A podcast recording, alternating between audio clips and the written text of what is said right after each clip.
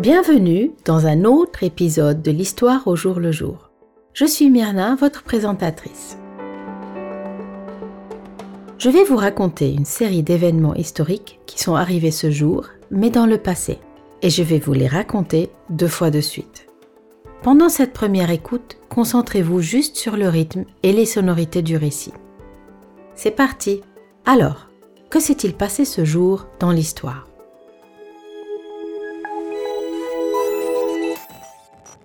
Le 13 juillet 1944, le professeur et inventeur hongrois Erno Rubik naît à Budapest. Il est principalement connu pour les casse-têtes qu'il a inventés. Le plus célèbre est bien sûr le Rubik's Cube, et depuis sa création en 1974, plus de 450 millions de Rubik's Cube ont été vendus dans le monde entier.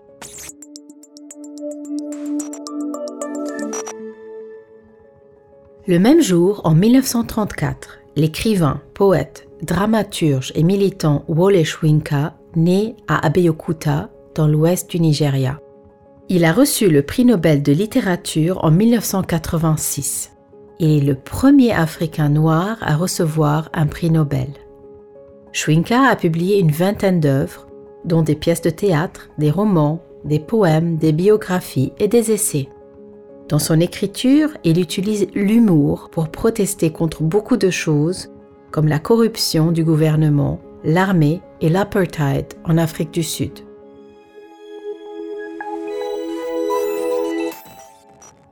Un an plus tard, Earl Lovelace naît à Toko, à Trinité et Tobago.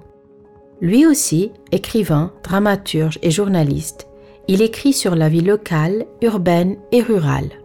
Lovelace travaille d'abord comme correcteur au journal Le Trinidad Guardian, puis comme garde forestier avant d'écrire son premier roman While Gods Are Falling en 1962.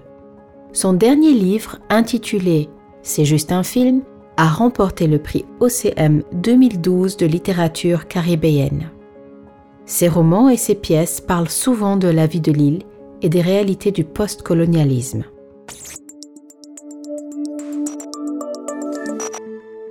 Et maintenant, passons à la deuxième écoute. Cette fois-ci, essayez de plus vous concentrer sur les mots et leur signification.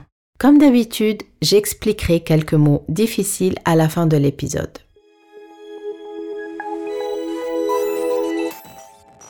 Le 13 juillet 1944, le professeur et inventeur hongrois Erno Rubik naît à Budapest.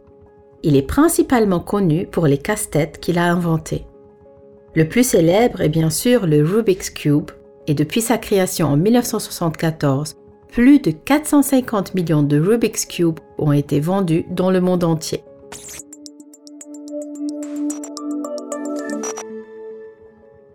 Le même jour, en 1934, l'écrivain, poète, dramaturge et militant Wole Soyinka naît à Abeokuta, dans l'ouest du Nigeria.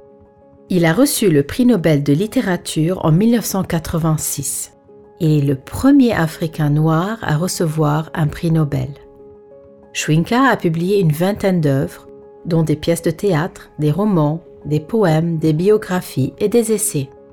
Dans son écriture, il utilise l'humour pour protester contre beaucoup de choses, comme la corruption du gouvernement, l'armée et l'apartheid en Afrique du Sud.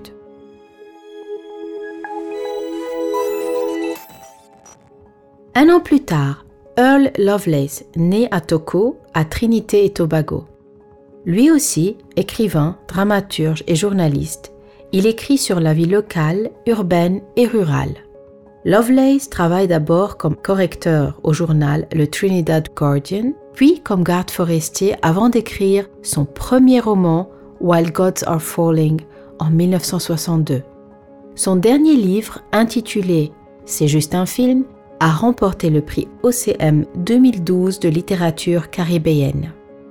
Ses romans et ses pièces parlent souvent de la vie de l'île et des réalités du postcolonialisme.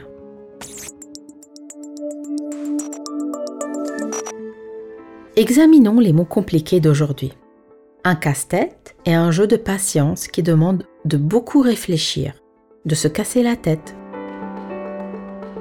Un ou une dramaturge est une personne qui écrit des pièces de théâtre. La corruption, c'est quand une personne qui a du pouvoir ne respecte pas son devoir, agit malhonnêtement en échange d'argent. Enfin, rural signifie de la campagne. C'est le contraire d'urbain qui signifie de la ville. C'est tout pour cet épisode de l'histoire au jour le jour. Rendez-vous demain pour plus d'événements historiques.